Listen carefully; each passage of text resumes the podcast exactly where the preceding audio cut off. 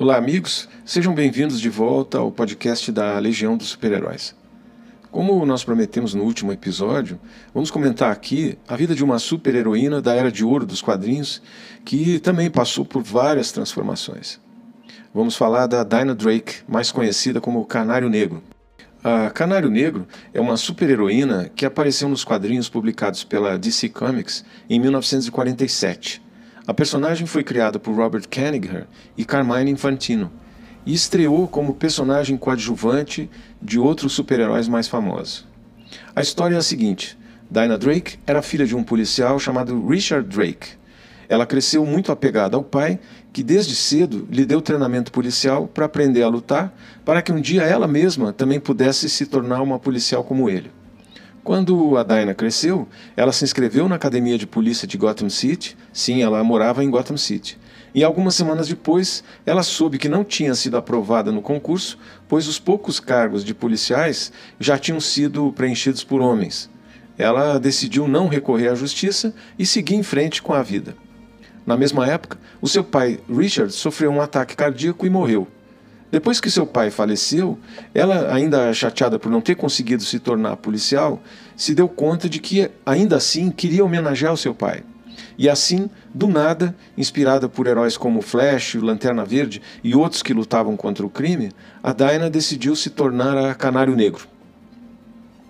Ela se tornou uma mulher forte, misteriosa, corajosa, mas também romântica, e apareceu como membro da Sociedade da Justiça da América, já participando de aventuras de combate ao crime ao lado do detetive de Gotham City, Larry Lance, que mais tarde virou seu marido. Nas primeiras histórias dessa personagem, ela aparece como uma excelente lutadora sem superpoderes, mas que muitas vezes se passa por uma criminosa para se infiltrar em gangues perigosíssimas para quebrá-las por dentro.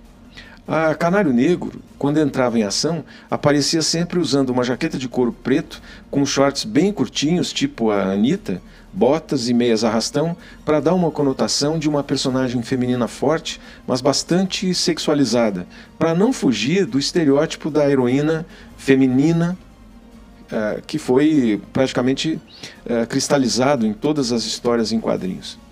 Quando ela decidiu se transformar em Canário Negro, ela, para ter um disfarce para essa sua nova identidade secreta, ela abriu uma floricultura. Em uma de suas aventuras, ela cruzou o caminho de Johnny Thunder, que era um super-herói da época, tornando-se parceira dele por um tempo.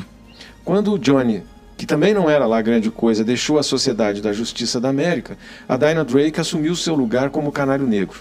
Vale aqui lembrar que o Johnny Thunder não era, nem nunca foi, um super-herói do primeiro time. Ele já era, na sua época, um coadjuvante. E a Dinah Drake era coadjuvante, então, do coadjuvante. Mais tarde, ela e seu namorado, agora um detetive particular chamado Larry Lance, se casaram e fundaram uma outra empresa, uma empresa de detetives particulares chamada a firma de investigação Lance e Lance. Eles compraram uma casa juntos e pouco depois ela deu à luz a Dinah Laurel Lance. Alguns anos depois, o Larry morreu, salvando Dinah Drake e sua filha de uma entidade alienígena, que, como todas as entidades alienígenas, pretendia destruir a Terra. E alguns anos depois, em sua última aventura, a própria Dinah Drake morreu devido a uma longa exposição à radiação. No início, a Canário Negro não era diferente da Mulher Gato, pois ela roubava dos criminosos, mas guardava para si o dinheiro do roubo. Como a personagem chamou alguma atenção, acabou sofrendo a sua primeira transformação.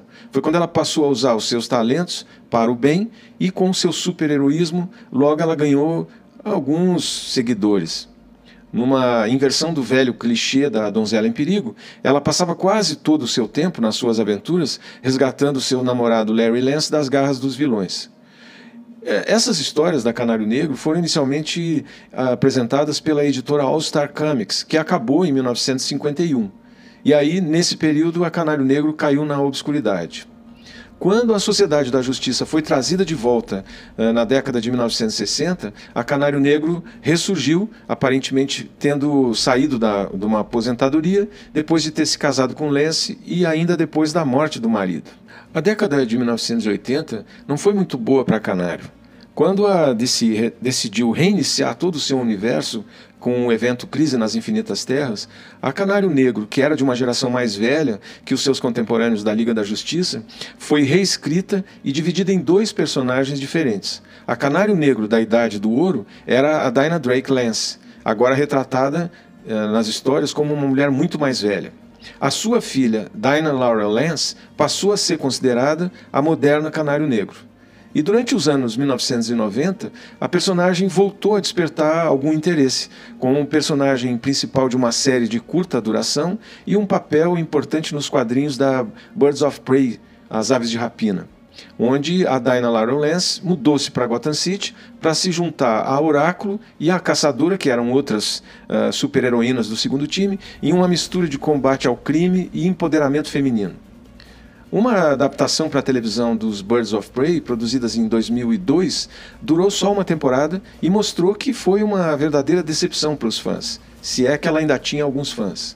No início do século XXI, a Canário Negro já aparece namorando o Arqueiro Verde e finalmente se casa com ele, mas o romance acaba azedando e o casamento durou pouco. Esse casamento e os eventos que o cercaram foram completamente desfeitos no evento Novos 52, que reiniciou novamente todo o universo da DC Comics. Além de aparecer em vários programas animados de televisão, Canário Negro foi destaque também na série de TV Smallville e teve um papel de destaque na série Arqueiro Verde, uh, que começou em 2012. Na realidade, as aventuras da Canário Negro talvez não fossem as melhores histórias de quadrinhos de todos os tempos, mas eram muito bem desenhadas. As histórias eram uh, fofinhas, apesar de curtas, mas a arte era muito, muito boa. Na verdade, ninguém nunca vai confundir a Canário Negro com algum peso pesado do universo da DC Comics. Essa foi uma personagem que passou por muitas transformações, mas nunca chegou a encontrar aceitação entre os leitores, nem quando trabalhava sozinha e nem quando integrava algum grupo. Na verdade, mesmo tendo sofrido diversas transformações, a Canário Negro nunca passou de uma boa ideia que não conseguiu gerar muito interesse e nem mesmo vencer os estereótipos. O tempo passou, as mudanças na personagem não tiveram qualquer resultado em termos de venda e a Canário Negro seguiu em frente no seu caminho rumo à obscuridade. O podcast Legião dos Super-Heróis vai entrar em férias e deve retornar depois das férias de Natal. Por isso, bom Natal e até lá!